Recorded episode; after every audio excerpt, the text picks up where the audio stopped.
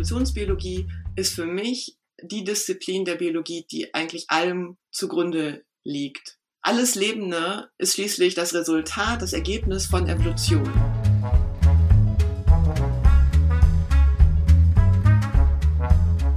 Wer sich an das Thema Evolution aus dem Biologieunterricht in der Schule erinnert, denkt vor allem an lange Zeiträume, an Tausende von Jahren, in denen sich Leben entwickelt und verändert hat. Stimmt aber gar nicht. Evolution vollzieht sich auch sehr schnell. Das können wir zum Beispiel an Antibiotikaresistenzen oder an Corona-Mutanten sehen, sagt Katrin Hammerschmidt. Sie ist Evolutionsbiologin an der Universität Kiel und in diesem Jahr Fellow der Joachim Herz Stiftung am Hamburg Institute for Advanced Study.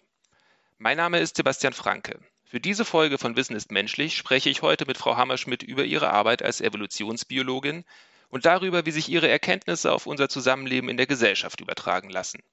Wir sprechen auch über einen neuen Ansatz, um Evolution in der Schule zu vermitteln und über Ihre Zeit am Hamburg Institute for Advanced Study. Herzlich willkommen, liebe Frau Hammerschmidt. Ja, herzlichen Dank. Wann haben Sie sich denn entschieden, Forscherin zu werden? Ja, das ist eine interessante Frage. Es gab, glaube ich, bei mir nicht den einen Auslöser. Eigentlich hat alles Lebendige mich schon immer fasziniert. Und in der Schule, in der Grundschule waren zum Beispiel Sachunterricht und später dann Biologie waren die Fächer, die mich am meisten fasziniert haben. Das war irgendwie alles so spannend, das war logisch. Für mich war das irgendwie intuitiv verständlich. Und dann das Biologiestudium habe ich tatsächlich dann fast nach den ersten drei, vier Semestern abgebrochen. Tatsächlich, es war viel Chemie, viel Mathe, viel Physik. Ja. Aber eben auch sehr vorgegebene Biologiekurse. Und die waren überhaupt nicht inspirierend. Das war überhaupt nicht das, was ich mir eigentlich vorgestellt hatte. Und was haben Sie da gemacht?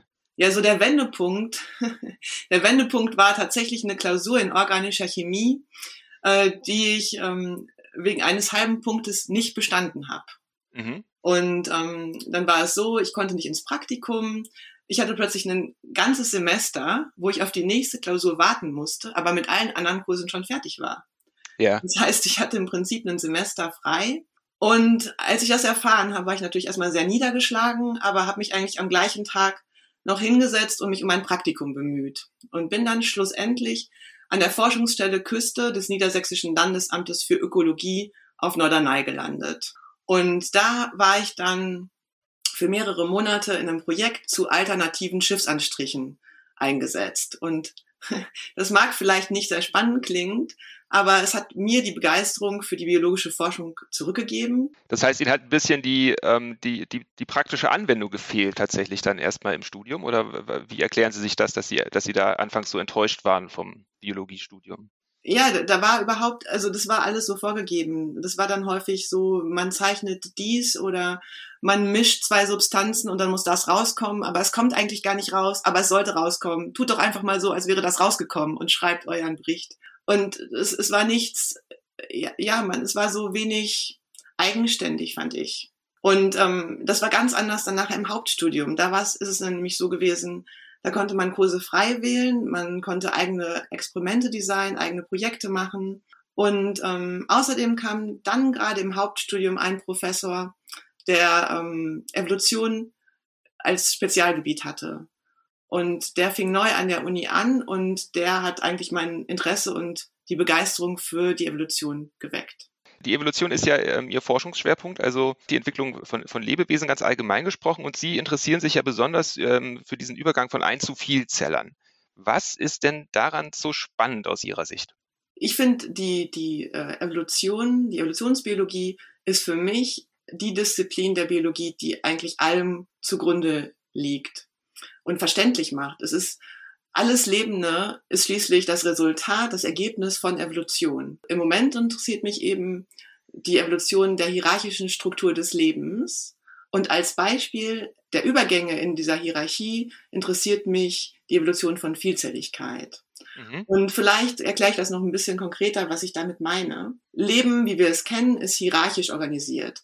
Und ganz, ganz einfaches äh, Beispiel sind vielleicht diese Matroschka-Puppen, die, die jeder kennt, wo, wo eine kleinere Puppe in die nächstgrößere gestapelt ist. Und wir Menschen zum Beispiel als vielzellige Organismen befinden uns in der Mitte von dieser Hierarchie des Lebens. Und gucken wir uns einen Menschen an, die einzelnen Bestandteile, so sieht man Gewebe und Organe und diese wiederum bestehen aus einzelnen Zellen, die dann jeweils aus eigenen Organellen, aufgebaut sind, zum Beispiel Mitochondrien, die waren einst Bakterien, mhm. oder eben auch dem Zellkern. Der Zellkern wiederum beinhaltet Chromosomen und jedes Chromosom ist ein Zusammenschluss von vielen Genen. Und wenn man sich aber eine hierarchisch, hierarchische Ebene oberhalb des Menschen anschaut, dann sehen wir Familiengruppen, Nationen und die globale Gesellschaft. Und diese Struktur, die wir da eben sehen, die ist für uns sehr selbstverständlich, aber die war ja eben nicht schon immer da. Die ist tatsächlich das Ergebnis von Evolution. Und ich interessiere mich für die Übergänge zwischen diesen Ebenen. Und die zentrale Frage ist es eben, wie und unter welchen Bedingungen aus Gruppen der unteren Ebene eine neue Einheit, ein neues Ganzes auf der nächsthöheren Ebene entstehen kann. Und als Beispiel für so einen evolutionären Übergang schaue ich mir eben die Evolution vom Ein zum Vielzeller an.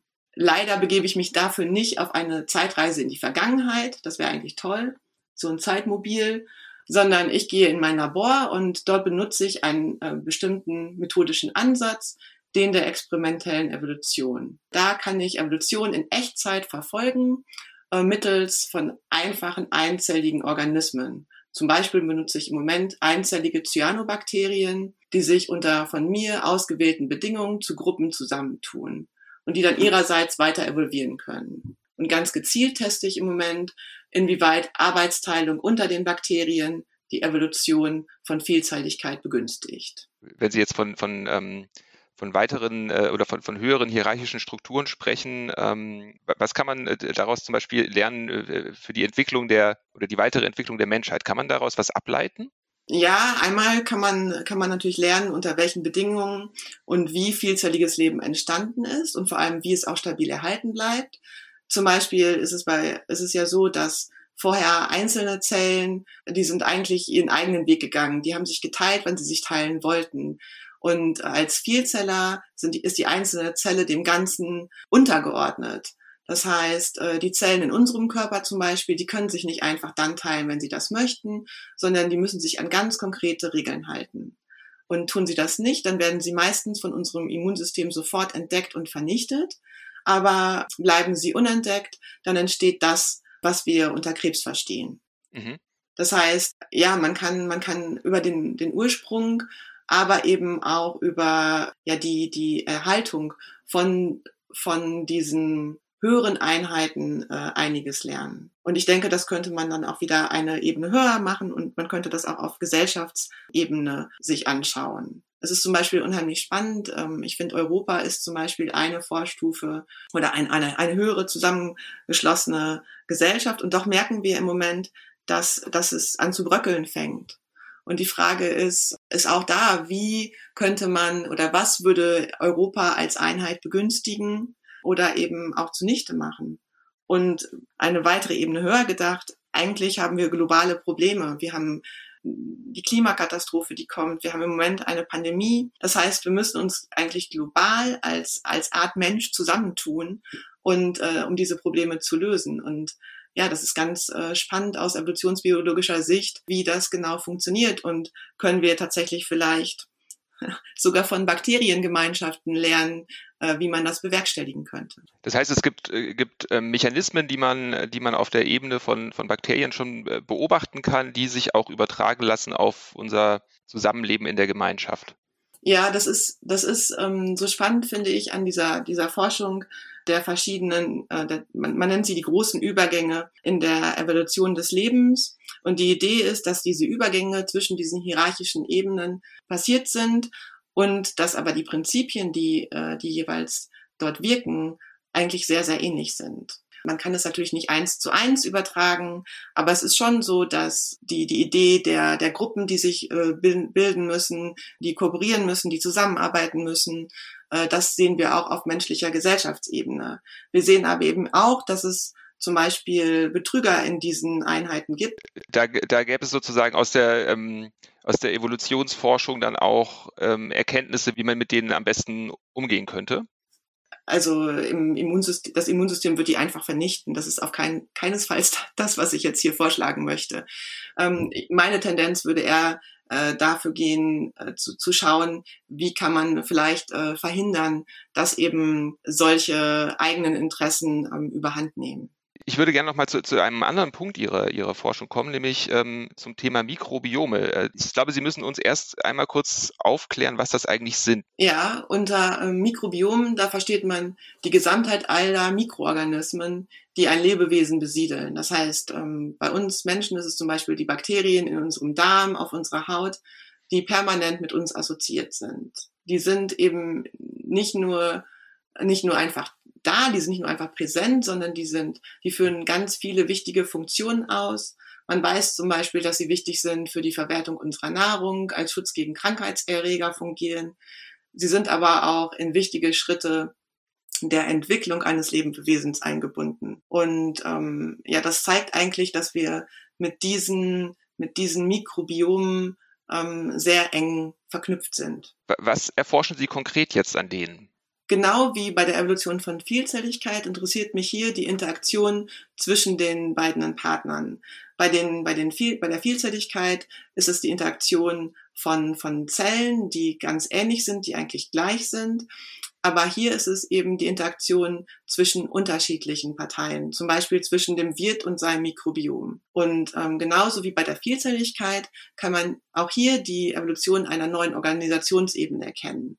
Der Wirt bildet mit dem Mikrobiom eine neue Einheit und diese Einheit kann zusammen evolvieren. Insgesamt sind Sie ja in der, in der Grundlagenforschung unterwegs. Ähm, das heißt, Sie interessieren sich jetzt nicht so sehr dafür, wie, Ihre Forschungsergebnisse konkret angewendet werden können.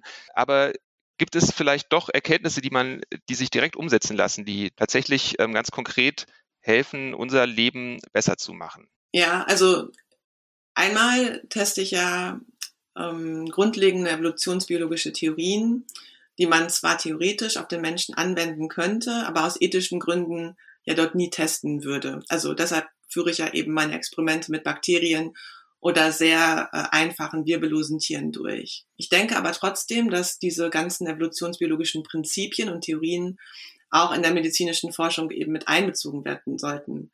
Zum Beispiel in meinem Gebiet wären das zum Beispiel Krebs- oder Mikrobiomforschung. Aber in einem anderen Bereich würden sich meine Aspekte äh, direkter anwenden lassen. Und zum Beispiel ein, ein, das ist ein Bereich wäre die Biotechnologie. Mhm. Ähm, in einem, einem ähm, erst neulich erschienenen Aufsatz ähm, haben, habe ich in Kollaboration mit Forschern vom Geomar hier in Kiel eine neue Idee zum Abbau von anthropogenen Schadstoffen, wie zum Beispiel von Plast Plastik vorgeschlagen. Also von menschengemachten Schadstoffen. Genau, von menschengemachten Schadstoffen, genau. Und die Idee dafür, die ähm, stammt eben aus meinen Experimenten zur Evolution von Vielzelligkeit. Ähm, und zwar schlagen wir vor, Bakteriengemeinschaften auf ihre Fähigkeit zum erhöhten Abbau von bestimmten Plastiktypen zu züchten. Und das muss man sich vorstellen wie die Züchtung zum Beispiel von Tierrassen. Wir würden also auf ein gewünschtes Merkmal züchten. Ähm, mit dem großen Unterschied, dass wir hier nicht nur eine Art züchten, sondern die ganze Bakteriengemeinschaft auf dieses Merkmal gezüchtet würde. Und ähm, das ist im Unterschied zu den bisherigen Verfahren in der Biotechnologie, wo überwiegend ähm, einzelne Bakterienarten oder eben genetisch manipulierte Arten eingesetzt worden sind. Und diese Gemeinschaften könnten dann, äh, könnten dann sozusagen tatkräftiger die Schadstoffe abbauen? Oder was wäre der, der Vorteil an, an diesen Gemeinschaften? Genau, diese Mikrobengemeinschaften, die sind einmal stabiler als äh, so einzelne äh, Arten. Und äh, durch die Arbeitsteilung innerhalb dieser Gemeinschaft äh, könnten eben auch komplexere Schadstoffe verstoffwechselt werden. Also verschiedene Schadstoffe, die jetzt in so einer Plastikflasche enthalten wären, könnten sozusagen. Ja, genau. Zum Beispiel der, der, das Plastik könnte halt von der eine Art, die eine Art macht, würde zum Beispiel den ersten Schritt übernehmen und dann von dem nächsten Abbauprodukt würde dann die nächste Art den zweiten übernehmen und so weiter. Ist das schon ausprobiert worden oder ist das erstmal noch eine theoretische Überlegung, die Sie angestellt haben mit den Kollegen? Ähm, also das ist eine, eine, theoretische Überlegung, aber die basiert auf, ähm, auf ganz konkreten Beobachtungen. Einmal äh, beobachten wir, dass Mikroben eben in Gemeinschaften in der Natur vorkommen. Traditionell hat man sich in der Mikrobiologie die Mikroben immer als Einzelkämpfer, als einzelne Arten, als isolierte, einzellige Organismen vorgestellt. Aber so ist es eigentlich gar nicht. Äh, die leben eigentlich in wirklich, ja, wirklich großen Gemeinschaften, die ähnlich wie ein vielzelliger Körper äh, eine Arbeitsteilung haben. damit sind sie auch sehr erfolgreich. Man, man, es gibt eigentlich kein, kein Ökosystem auf der Erde, wo man nicht Bakteriengemeinschaften findet. Das heißt, die, also man, man findet auch viele Bakterien, die bestimmte Stoffwechselprodukte gar nicht herstellen können. Zum Beispiel sind sie auf andere Bakterienarten angewiesen, weil sie selber zum Beispiel eine bestimmte Aminosäure äh, nicht mehr nicht mehr herstellen können. Also diese diese Verzahnung ähm, ist extrem wichtig. Und in den Experimenten, die ich gemacht habe, konnte man eben sehen, dass, dass Gemeinschaften äh, viel produktiver sind und, und viel, viel ähm, besser ähm, wachsen. Und es gibt auch einige ähm, Arbeiten, die eben gezeigt haben, dass ähm, das Rohöl zum Beispiel besser abgebaut werden kann, wenn eine Gemeinschaft, ähm, ja, wenn man eine Gemeinschaft einsetzt als einzelne Arten. Der große Unterschied, den wir jetzt noch vorschlagen, ist eigentlich, dass man gezielt züchten kann.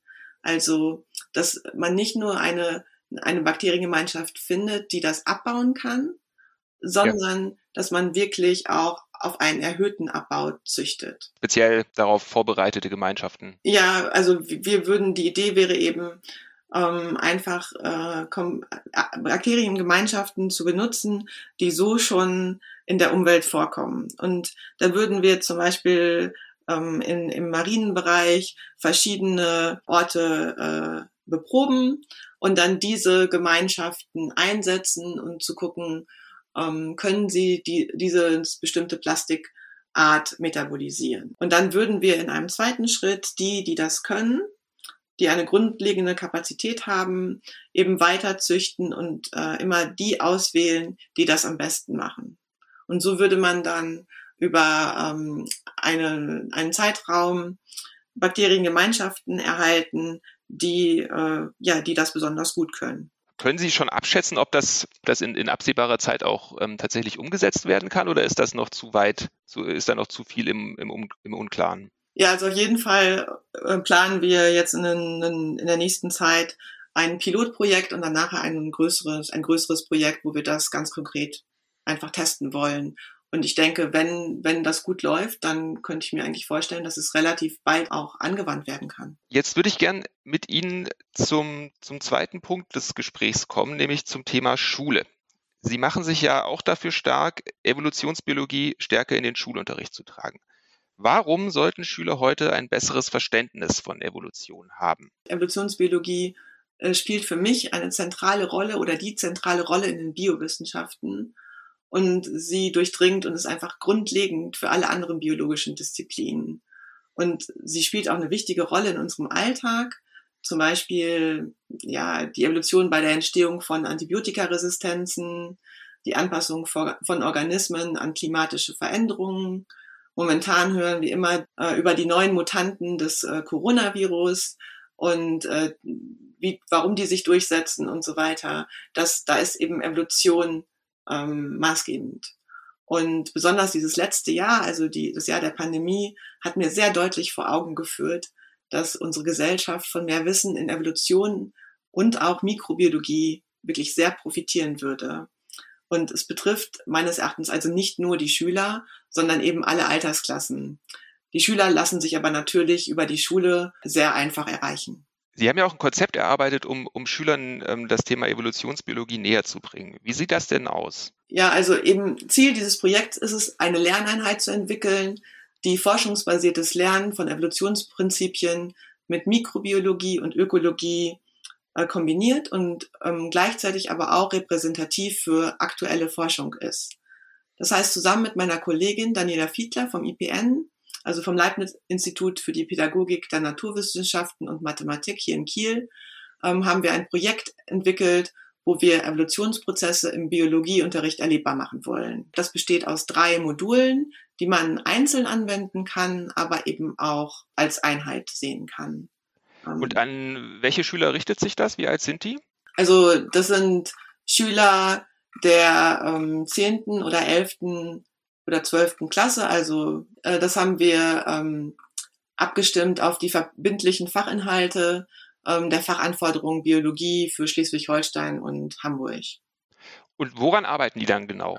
Diese drei Module bestehen aus verschiedenen ähm, Aspekten. Das erste ist eben wirklich experimentelle Evolution. Das ist also Evolution von Echtzeit von Mikroorganismen. Und zwar sollen die Schüler da ein, ähm, eine der wegweisenden wissenschaftlichen Studien ähm, auf dem Gebiet nachstellen, wo sie ein harmloses Bakterium in ein Nährmedium äh, geben und dann innerhalb von äh, nur sieben Tagen kann man dann sehen, dass so eine Art Biofilm, wir sagen, es ist eine Art Bakterienmatte, an der Schnittstelle zwischen Kulturmedium und Luft zu sehen ist. Und ähm, das kann man dann auf Agarplatten geben und ausplattieren. Und auf dieser Platte kann man dann verschiedene Koloniemorphologien äh, deutlich sehen.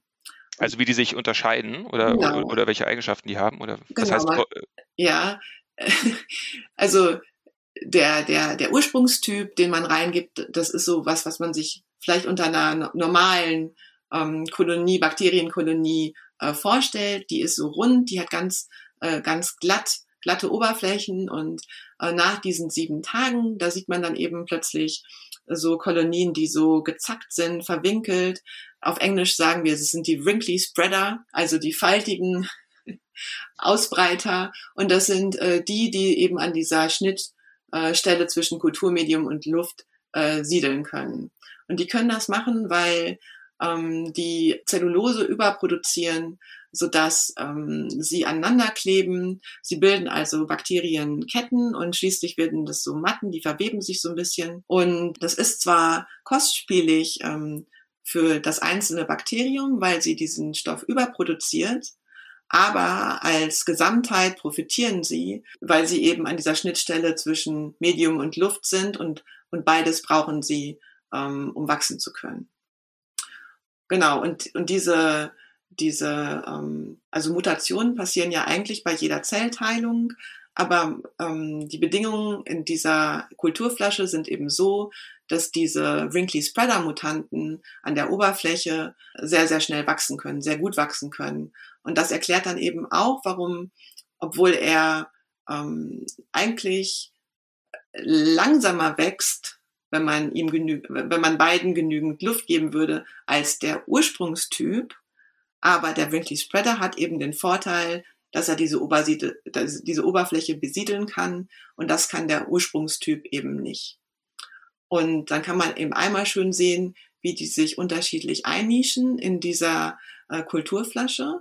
Und ein, ein, ein, ein Beispiel, was so klassisch ist für diese ökologische Einnischung, ähm, sind die Darwin-Finken mit den verschiedenen Schneeböllen. Und so ähnlich kann man das auch sich vorstellen für unsere Bakterienmutanten. Ähm, nur bei den Darwin-Finken, da dauert es ja so wahnsinnig lange, dass man das retrospektiv halt verstehen kann, aber die Bakterien, da sieht man das eben in Echtzeit. Wie gesagt, in einer Woche kann man das halt verfolgen. Das wäre dann auch der Vorteil aus Ihrer Sicht in dieser Herangehensweise, dass man wirklich unmittelbar verfolgen kann, wie Evolution vonstatten geht. Ja, also ich habe dieses Experiment ja schon selber sehr häufig durchgeführt. Das war nämlich ein Teil meines äh, eines großen Experiments zur Vielzelligkeit. Und mich hat es jedes Mal von neuem fasziniert, wenn ich den Ursprungstyp in, in eine Flasche inokuliert habe und dann ähm, im zweiten Schritt diese Diversität beobachtet habe und dann im dritten Schritt, und das ist auch eigentlich das andere, das nächste Modul in unserem, in unserer Unterrichtsreihe, da kann man dann nämlich in, eigentlich im, im Genom auf die Jagd nach den äh, Mutationen äh, gehen. Und das ist dann sehr beeindruckend, wenn man sieht, dass wirklich nur eine kleine Punktmutation, eine kleine Veränderung im Genom dann plötzlich so große Änderungen im Phänotyp bewirkt und eben auch, ähm, ja, nicht nur der Phänotyp, also der ganze Metabolis Metabolismus ist ja sehr verändert. Und ich finde, das sind so Sachen, wenn man das einmal ge selber gemacht hat und erlebt hat, ich glaube, das vergisst man nicht. Sind diese Module aus Ihrer eigenen Erfahrung im, im, Labor entstanden oder wie sind Sie auf die Idee gekommen, das, das anzubieten, das zu machen? Ja, ne, das ist eine, das ist eine Mischung. Also einmal ähm, sind das eigene Erfahrungen und dass es mich wirklich sehr fasziniert hat. Ich habe vorher in anderen Bereichen der Evolutionsbiologie äh, gearbeitet und diese experimentelle Evolution, ja, die hat mich total fasziniert und auch darin bestärkt, dass es das ist, was ich eigentlich jetzt dauerhaft oder diesen Ansatz, den ich zum großen Teil machen möchte. Ich habe aber auch nach meiner Doktorarbeit, die ich hier in Deutschland ähm, gemacht habe, danach habe ich acht Jahre an Universitäten im englischsprachigen Ausland gearbeitet.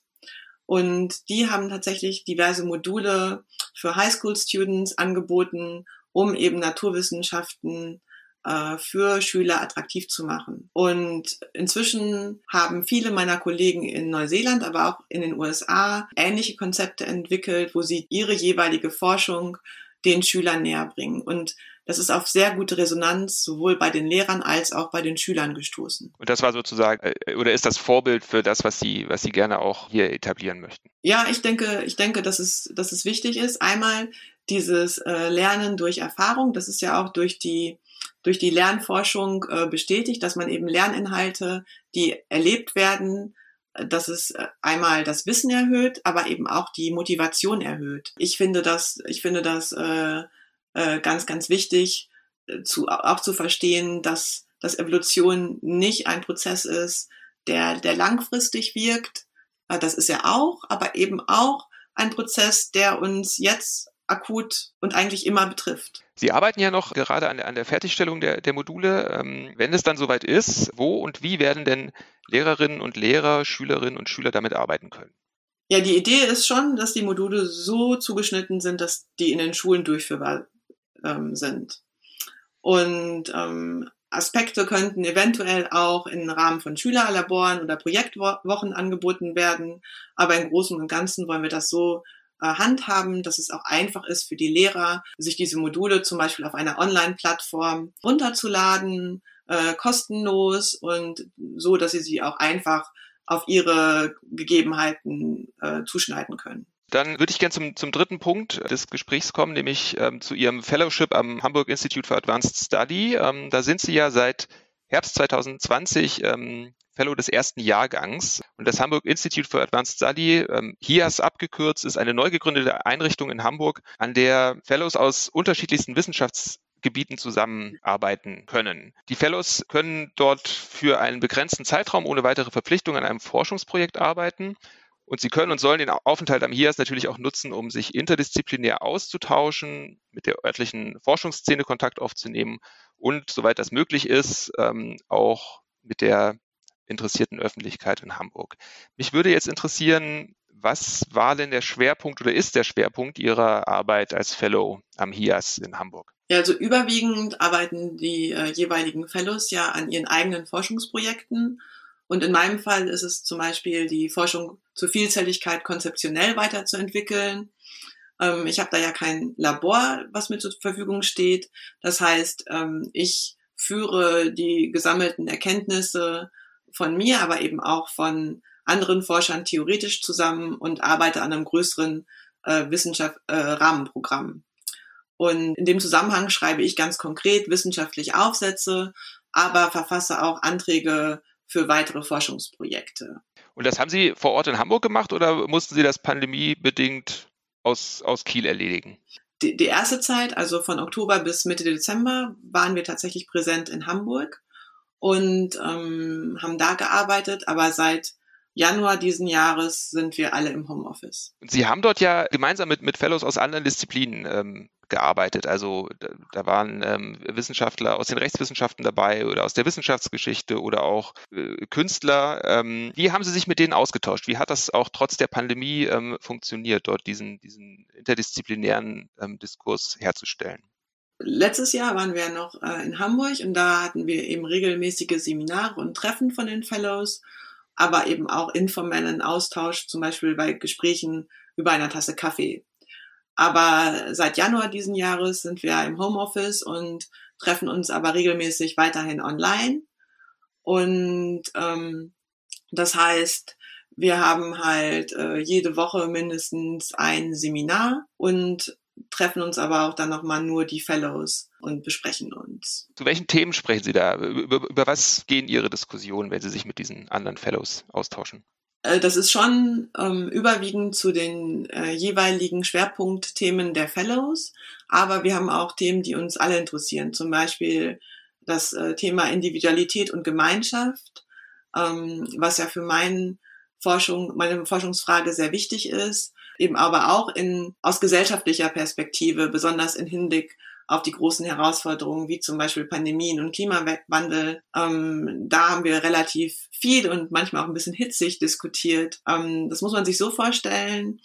Ähm, wir haben ein neues Seminarformat entwickelt, wo zuerst jeder Fellow das jeweilige Forschungsprojekt äh, vorstellt und danach haben wir dann in einer weiteren Sitzung aus den jeweils anderen fachlichen Perspektiven der äh, Mitfellows die Forschung äh, zurückgespiegelt. Und das ist natürlich äh, manchmal ganz spannend.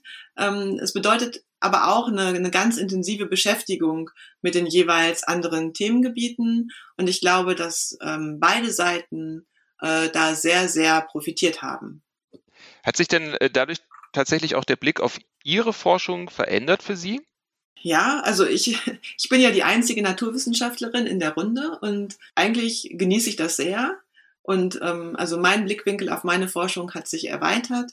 Ähm, ich war zum Beispiel ähm, sehr überrascht, dass auch in den Geisteswissenschaften äh, über den Ursprung oder die Emergenz einer neuen Art der menschlichen Gemeinschaft nachgedacht wird und die eben ganz viele Parallelen äh, zu der Evolution von diesen neuen organisatorischen Ebenen hat, äh, zu denen ich ja auch forsche. Auf der anderen Seite hat mich die Sichtweise der Geisteswissenschaftler eben auch äh, sehr überrascht im Hinblick auf die Vehemenz, mit der der Mensch und, die Gesellschaft als Sonderfall auf der Erde betrachtet wird. Im Prinzip komplett abgeschottet von äh, jedweder Biologie. Und ja, als Evolutionsbiologin bin ich einfach davon überzeugt, dass viele Prinzipien, die bei anderen Organismen wirken, eben das auch bei uns äh, tun.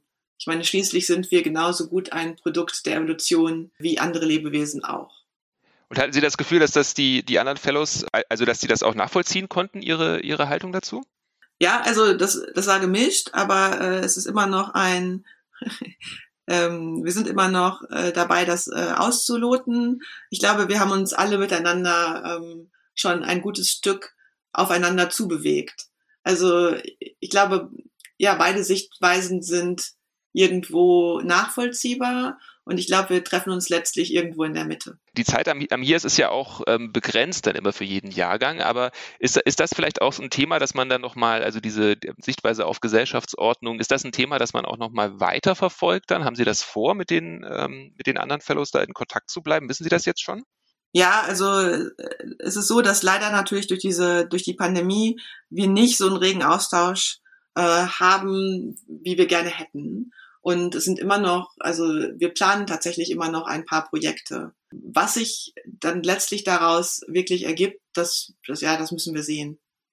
Dann möchte ich Ihnen gerne noch die, die Abschlussfrage stellen, nämlich welche drei Eigenschaften muss man unbedingt mitbringen, wenn man Forscherin werden möchte? Ja, also als erste Eigenschaft würde ich sagen, äh, Neugier, also intellektuelle Neugier. Forscher müssen offen sein gegenüber Neuen. Die Bereiche entwickeln sich so schnell weiter. Im Prinzip muss man sich darauf einstellen, ähm, eben lebenslang zu lernen, dazu zu lernen und das auch wieder umzusetzen. Ähm, die zweite Eigenschaft, die, die, die sehr wichtig ist, ist Kreativität. Das ist zwar eine Eigenschaft, die man normalerweise eher mit Künstlern äh, verbindet. Aber ich denke, Kreativität ist essentiell, um neue, ja, neue Entdeckungen zu machen. Es sind schließlich ähm, die, die Art, wie man die Experimente designt, wie man, wie man über die Forschungsfragen nachdenkt, die bestimmen letztlich auch schon, äh, was rauskommen kann. Und als dritten Punkt ähm, würde ich sagen, Resilienz. Und zwar, man muss schon relativ viele äh, Rückschläge einstecken. Einmal wirklich in der Forschung selber, das, das, was man nachher liest als Forschungsaufsatz, das ist das Resultat von teilweise jahrelanger Versuch und ähm, Neuanfang. Und ähm, aber eben auch, man, man muss ja, also als Forscher muss man Gelder beantragen, um die Projekte durchführen zu können. Und ähm, man muss lernen, dass man Ablehnung von solchen Anträgen, was relativ häufig passiert, eben nicht, nicht persönlich zu nehmen und da weiterzumachen. Und ähm, gerade im deutschsprachigen System oder im deutschsprachigen Bereich leider, ähm, da hat mir mal ein, ein Schweizer Professor gesagt, äh, was sie brauchen, ist Sitzleder. Und dem kann ich mir mich anschließen. Also man braucht eine unheimliche Ausdauer auch ähm, auf dem Weg zu einer äh, festen Stelle. Ich, ich glaube, ich kenne keinen anderen Berufszweig, in dem man mit über 40 immer noch ähm, keine feste Anstellung hat. Und das ist wahrscheinlich auch was, auf das man nicht wirklich vorbereitet wird, ne? An, äh, im Studium und auch in den ersten Jahren als, ähm, als Forscherin, kann ich mir vorstellen. Ja, das stimmt. Also das ist, ähm, darauf wird man nicht vorbereitet, genau. Vielen Dank, liebe Frau Hammerschmidt, für die Einblicke in Ihre Arbeit. Das war sehr spannend.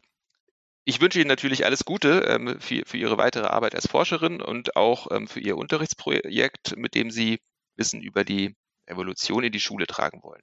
Ja, vielen Dank.